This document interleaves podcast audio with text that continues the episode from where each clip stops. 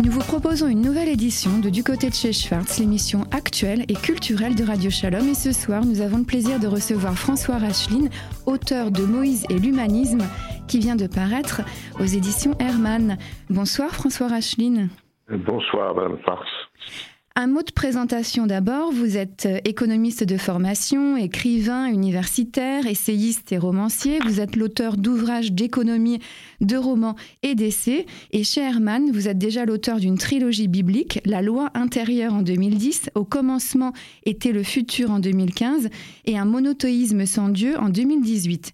Une trilogie euh, qui s'enrichit d'un nouveau titre, Moïse et l'humanisme.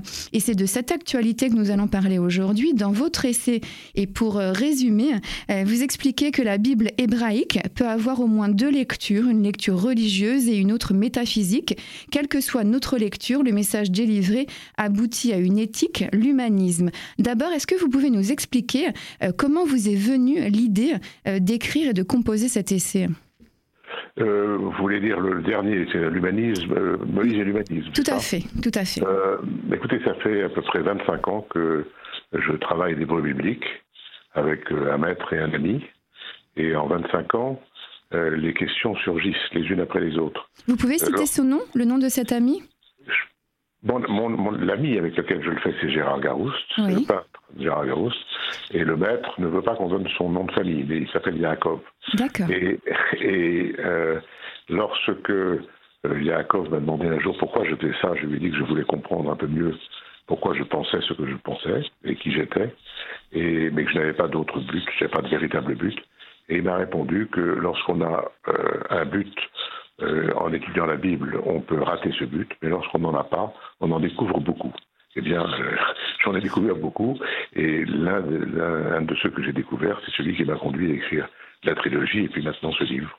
D'accord. Alors votre essai impose un, certain nombre de questions qui sont souvent inexplorées euh, concernant la Bible hébraïque. Alors pour débuter, vraiment la question basique, est-ce que vous pouvez rappeler aux auditrices aux auditeurs de la fréquence juive sur quel corpus repose la Bible hébraïque? Sur quel corpus, c'est-à-dire le, Eh bien alors, le, oui, la, Torah, Nevim et, euh, et euh, Ketuvim. Oui, voilà. évidemment, c'est l'ensemble, l'ensemble de la Bible. Moi, j'ai principalement travaillé sur la Torah, c'est-à-dire sur les cinq livres euh, de la Torah, c'est-à-dire l'Exode, le Lévitique, les Nombres et le Deutéronome, principalement.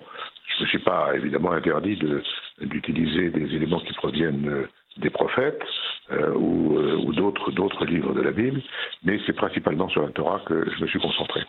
Alors, quelle est votre démarche, votre méthode pour interpréter les textes de la tradition juive? Est-ce que vous vous placez dans la critique biblique? La critique biblique est un élément qu'on ne peut pas écarter parce que, qu'elle soit historique ou archéologique, elle est extrêmement importante pour euh, éclairer la lecture. Mais euh, moi, mon travail, c'est un travail que je me suis, je me suis efforcé de concentrer sur le texte lui-même, quelle que soit la date à laquelle il apparaît, quels que soient ceux qui l'ont rédigé, quelles que soient les euh, divergences qu'on peut avoir sur euh, tel ou tel aspect. Et dans le texte biblique, lorsqu'on le prend évidemment dans, la langue, c'est-à-dire en hébreu, on s'aperçoit qu'il y a un certain nombre de passages, pas tous heureusement, dans lesquels il existe une ambivalence ou certaines ambiguïtés qui ont été tranchées euh, notamment parce que vous le savez, j'imagine que nos auditeurs le savent, mhm. la Bible a été écrite sans voyelle, sans ponctuation, ce qui euh, elle était chantée puisque les gens ne savaient pas euh, écrire, ils ne savaient pas lire, ou dans, l'immense majorité. Et donc c'est un texte qui a donné lieu à une stabilisation de sa vocalisation, et notamment dans le mouvement des massorettes, qui mhm. s'étale probablement de euh, de, disons, du 1er siècle après Jésus-Christ, de notre, premier siècle de notre ère, jusqu'au 8e, 9e siècle. Enfin, il y a là-dessus, euh, il, y a, là au-dessus des, également des, interprétations qui peuvent être, euh, disons, divergentes. Mais en tout cas, les massorettes ont, alors ce sont des, sont des, des, rabbins, ce sont des docteurs de la loi qui ont proposé de vocaliser tel ou tel passage, tel ou tel mot, euh, en fonction de ce qu'ils pensaient être euh, le respect de la tradition orale historique. Mais dans certains de ces passages, il y a des ambiguïtés, et moi, ce qui m'a beaucoup intéressé, c'est de regarder ces ambiguïtés. Alors vous écrivez, hein, page 32 de votre livre, sorte de palimpseste littéraire où se lit en filigrane une autre histoire. C'est cette dimension longtemps masquée derrière une lecture croyante ou religieuse que cet essai veut mettre en évidence. Alors la question se pose hein, pour euh, euh, chacun euh, des, lecteurs de la Bible, texte révélé ou pas. Est-ce que vous, votre propos est de dire que chacun peut trouver dans l'analyse du texte un message universel, qu'on soit croyant ou pas? Alors ça oui, ça c'est la conclusion à laquelle on peut aboutir à la fin de mon ouvrage. Mais le chemin pour les parcourir, les chemins pour les parcourir peuvent être différents. Euh, tout, en fait, tout se joue assez tôt euh, dans le, tétragramme, donc en hébreu Yud He Vav en français YHWH, en lisant toujours de droite à gauche, euh, les langues sémitiques, l'hébreu comme, euh, comme l'arabe. Et dès lors que, j'imagine que tout le monde sait que YHWH, ou en tout cas on peut l'expérimenter, c'est imprononçable c'est absolument impossible de prononcer YHWH, quelles que soient les voyelles que vous mettez dessus, même si euh, il y en a quelques-unes qui ont eu une sorte de, disons, de, dans l'histoire, elles ont été privilégiées comme Yehova ou comme Yahvé. Mais en réalité, il n'y a pas de voyelles, donc c'est intraduisible. Absolument, c'est indicible et intraduisible. Si vous décidez de traduire cela par un mot qui aujourd'hui est assourdi, comme dit euh, André Chouraki, le mot Dieu, vous êtes automatiquement embarqué dans le monothéisme. Si vous ne le traduisez pas, une autre voie s'ouvre devant vous. Alors justement, hein, vous insistez sur la euh, révolution incarnée par le récit mosaïque, euh, notamment au travers du tétragramme, hein, vous venez d'expliquer. Euh, nommer, c'est révéler, et vous traduisez littéralement l'Élohim d'Israël par je serai. Qu'est-ce que ça implique comme changement révolutionnaire? Alors d'abord, vous avez prononcé le mot Elohim. Le mot Elohim, c'est le mot général, c'est un mot générique pour l'ensemble de toutes les divinités de, de l'époque. Alors, si vous le euh, permettez, on va faire un petit aparté parce que ça, c'est très important. C'est un pluriel. Et vous nous expliquez bien le, au lecteur qu'il est très important d'insister sur le contexte de l'époque, de la mise par écrit de la Bible hébraïque. Une époque où tout est religieux. Et le mot d'ailleurs religion n'existe même pas en hébreu. Il est un peu comme l'air qu'on respire. Et quand on mhm. appréhende justement cette euh, idée d'Elohim, il faut avoir le contexte, le texte et le contexte euh, en ligne de mire. Oui, parce qu'on a un peu tendance à oublier le contexte. Si vous voulez, l'histoire, euh, on, conserve de l'histoire son résultat. Alors on dit, bon voilà, c'est les dieux. Mais par exemple, le, mot Elohim, c'est difficile de traduire par Dieu, et surtout au singulier. Et les lecteurs de la Bible savent que le texte commence par Bereshit bara Elohim. Vous avez un pluriel qui est Elohim, et vous avez bara qui est le verbe livro, qui est au singulier. Alors, on a pris l'habitude de, traduire Elohim par euh, euh, Dieu, mais beaucoup de gens oublient par exemple que dans le, credo fondamental du judaïsme, c'est-à-dire le chemin Israël, on dit chemin Israël Adonai Eloheinu. Il n'y a pas écrit Elohenu, il n'y a pas écrit notre Elohim, il écrit Eloheinu, c'est nos Elohim. Donc c'est à chaque fois un pluriel. Et d'ailleurs, les rédacteurs du texte biblique euh, évidemment, savait évidemment qu'il y avait une multiplicité de divinités. Alors je dis divinité, je ne sais pas très bien comment traduire Elohim, puisque moi je suis très là-dessus, je suis tout à fait d'accord avec André Chouraki. Les mots Elohim et euh, le tétragramme, on ne les traduit pas, on les conserve.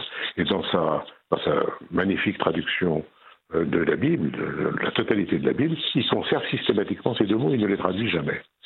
Et j'ai toujours été frappé du fait que euh, dans toutes les langues. On les traduit, alors on peut dire, euh, je sais pas, éternel, Seigneur, euh, Père, Tout-Puissant, tout ce que vous voulez.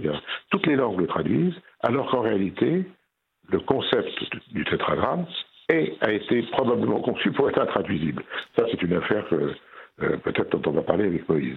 Et, donc, dans le, et donc, dans le contexte, je ne veux pas être trop long, mais dans le contexte, il faut savoir que c'est il est inconcevable pour euh, un homme et une femme euh, qui vivent au 7e, 8e, 10e siècle avant Jésus-Christ, c'est inconcevable d'avoir une représentation de la société sans qu'il y ait des esprits, sans qu'il y ait des divinités, sans qu'il y ait des, quelque chose qui nous échappe et qui nous gouverne. Voilà. Donc euh, aujourd'hui, c'est un peu différent. Si on disait à quelqu'un qu'est-ce qui nous échappe et qui nous gouverne, il vous répondrait ah ça, faut interroger Freud on dirait pas euh, il y a des divinités. Même bon, vous voyez, donc euh, c'est extrêmement important d'avoir ça présent à l'esprit. Alors ça nous amène justement à la question du je serai, du tétragramme. Bah, écoutez, quand, ça c'est dans le.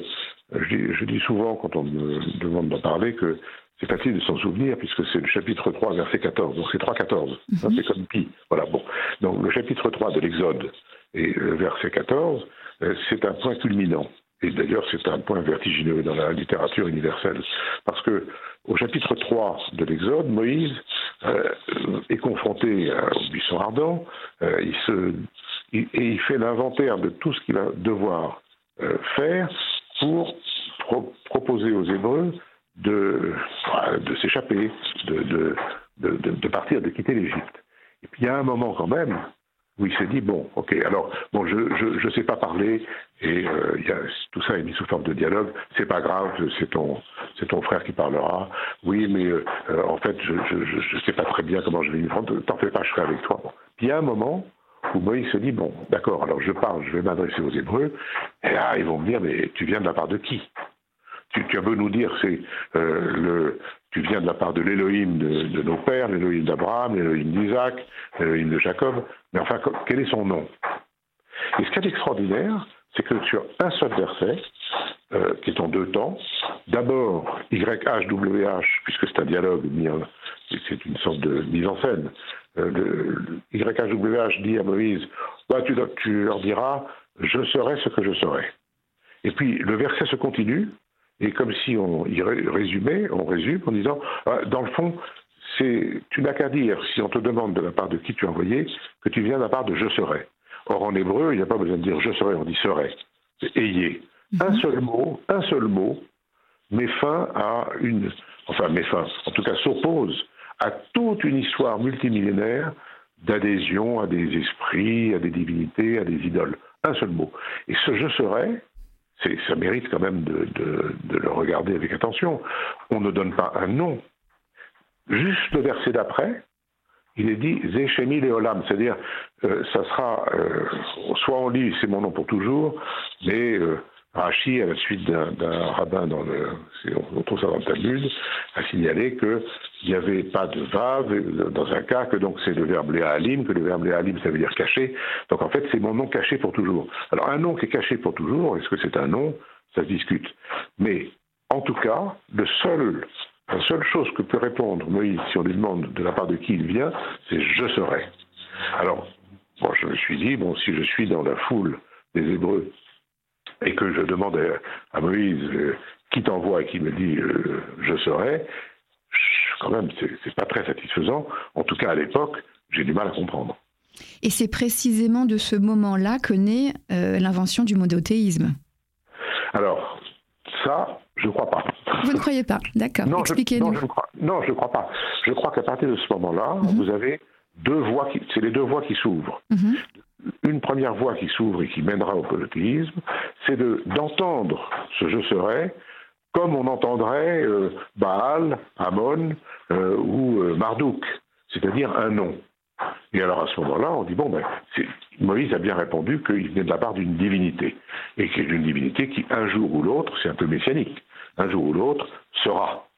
Ça, c'est tout ce qui va embarquer euh, vers la vision monothéiste, avec la construction du monothéisme à partir de, à partir de Josias, disons à partir de 650 euh, avant notre ère, et puis bien entendu après, avec le Talmud, la Kabbale, etc. L'autre voie, c'est, elle est tout à fait différente.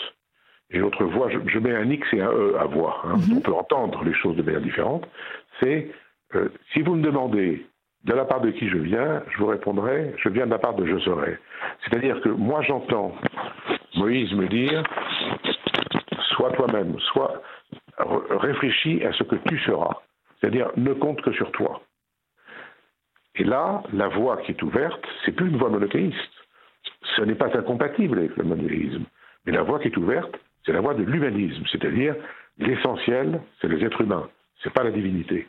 D'ailleurs, dans la Bible, on ne dit pas ce que c'est que Elohim ou WH, on s'en occupe pas. C'est une donnée. Et, par exemple, tout à l'heure, vous avez évoqué la révélation. Moïse Mendelssohn, le grand philosophe du XVIIIe siècle, disait que le judaïsme n'est pas une religion révélée, c'est une législation révélée. C'est-à-dire c'est une affaire entre les hommes. C'est pas une affaire entre les hommes et quelque chose qui leur échappe.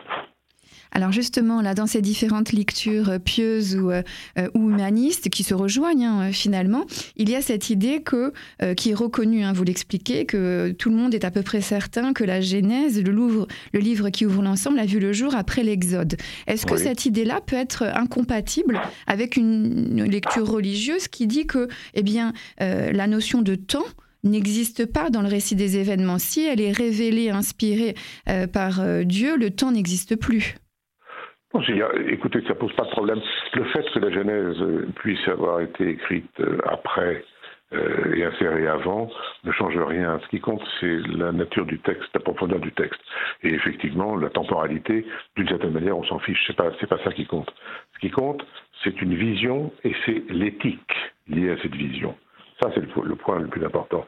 Le reste, me semble-t-il, peut donner lieu à des débats, ça peut donner lieu à des, analyses historiques, archéologiques en général assez intéressantes, mais qui ne changent pas le fond, le fond de la question. Le fond de la question, c'est la naissance d'une éthique. Et la naissance de cette éthique, c'est évidemment, elle est résumée par ce qu'on appelle les dix commandements, qui est, comme j'imagine, tout le monde l'aura noté, mais parfois les évidences sont tellement devant nos yeux qu'on ne les voit pas. C'est que c'est la première fois qu'un texte s'adresse à des individus en les tutoyant. Tu ne feras pas d'idole, tu n'assassineras pas, tu euh, respecteras, tu honoreras tes parents, tu ne violeras pas, tu ne voleras pas.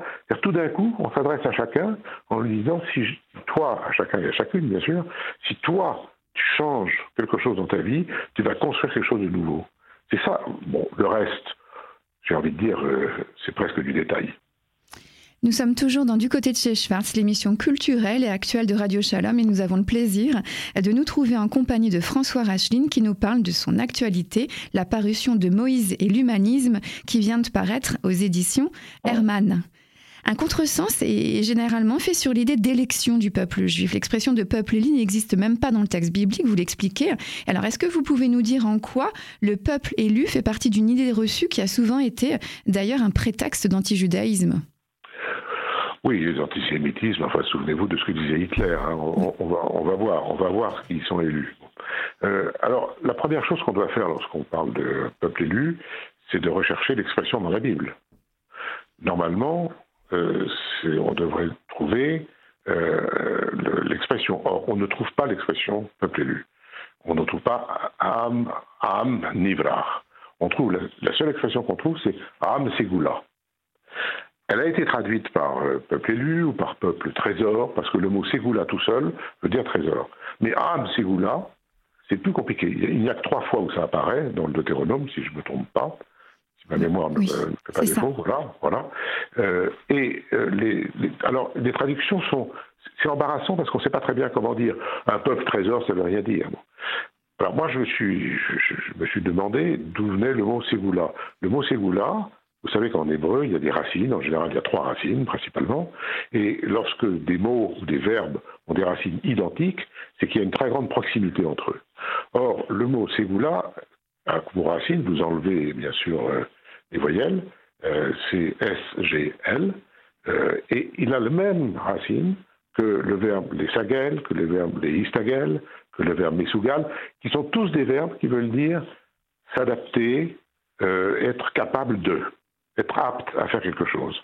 Et je crois que euh, le Ram Ségoula, c'est un peuple capable de s'adapter. Alors la vraie question, c'est de s'adapter à quoi? De s'adapter euh, au décalogue, c'est-à-dire à une époque. Et, c'est ça qui est, là encore, il faut. Vous disiez tout à l'heure qu'il faut rappeler le contexte, je crois que vous avez raison. Le contexte est essentiel.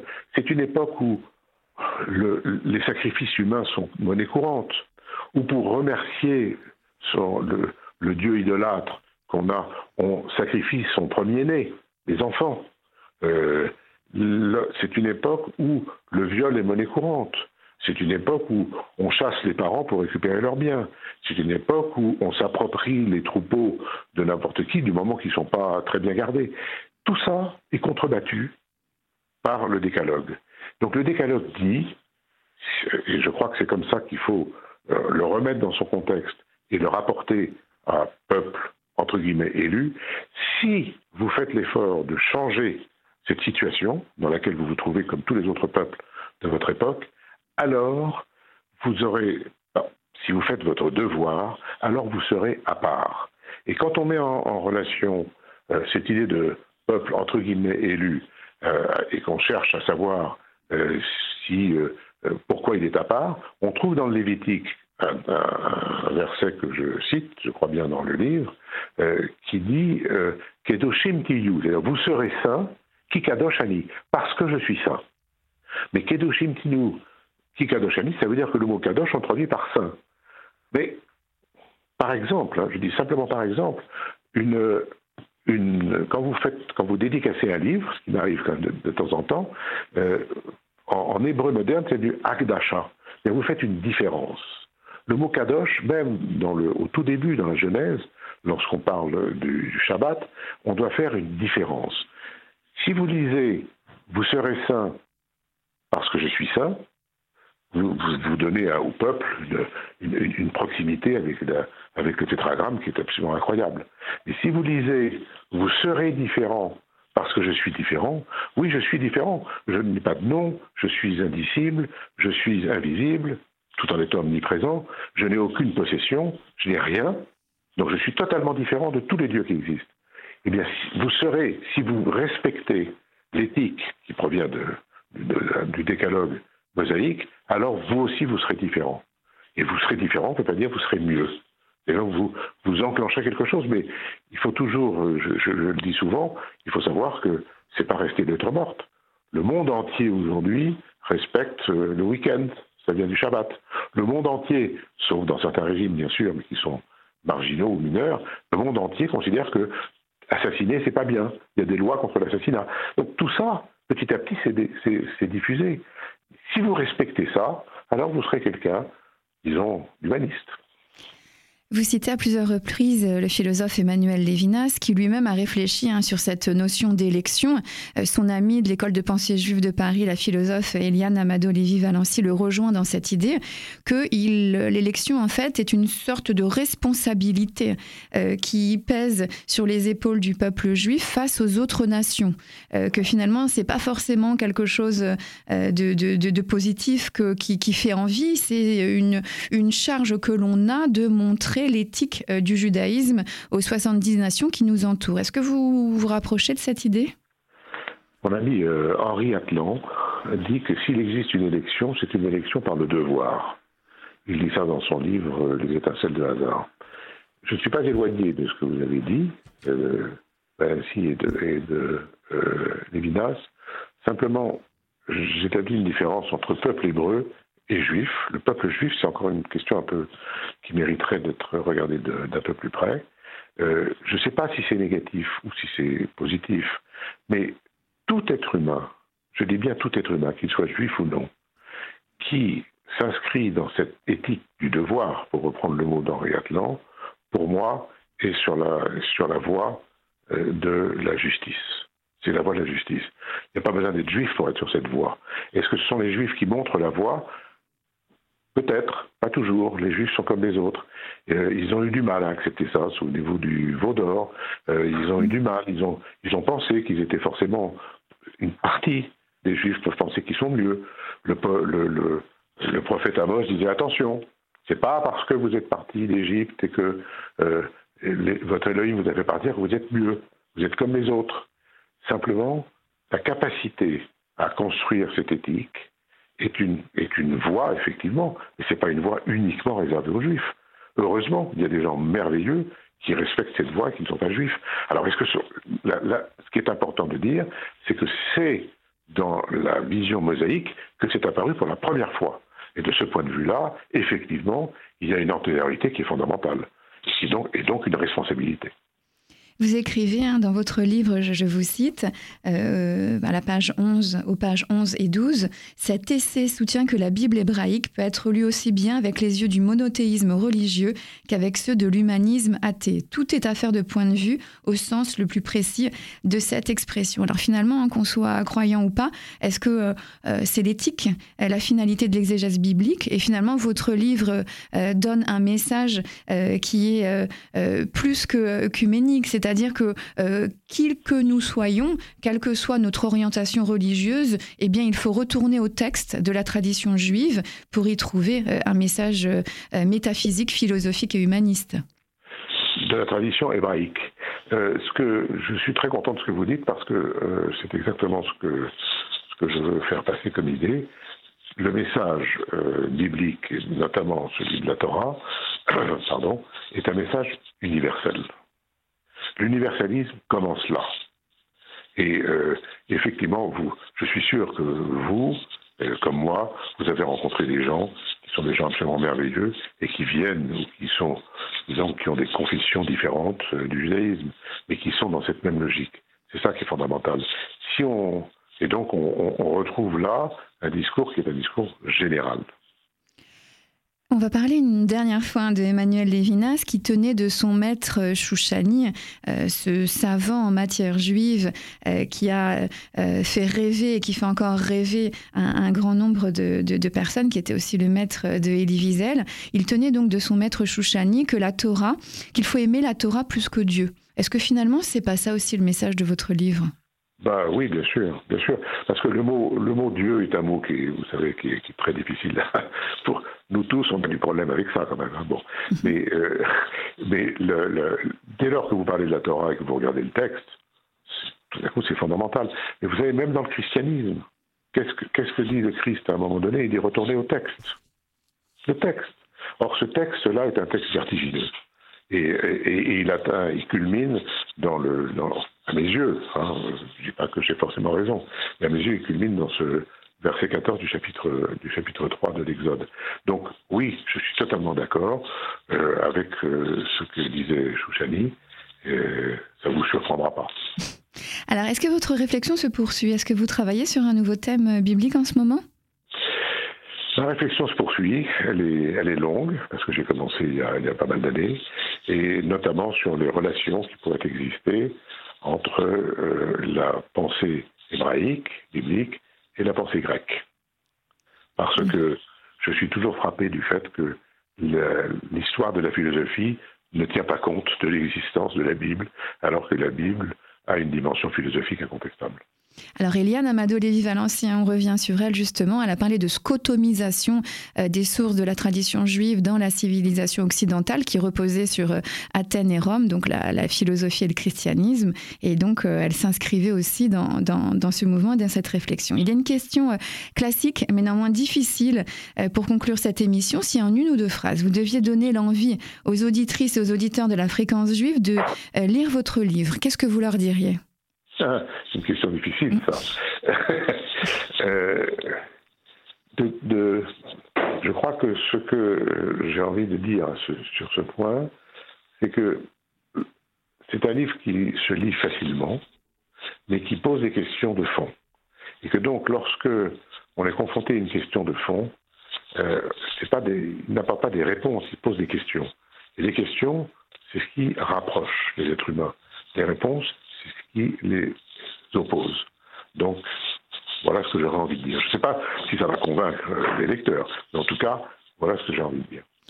Merci infiniment François Rachlin d'avoir évoqué avec nous votre actualité. Je rappelle qu'il s'agit de la publication du livre Moïse et l'humanisme chez Herman. Et comme vous le disiez, euh, quelle que soit son orientation religieuse, hein, c'est un livre euh, qui ouvre au débat, qui ouvre au dialogue. alors une nouvelle fois, hein, je vais citer Eliane Amado Olivier Valency que j'aime beaucoup.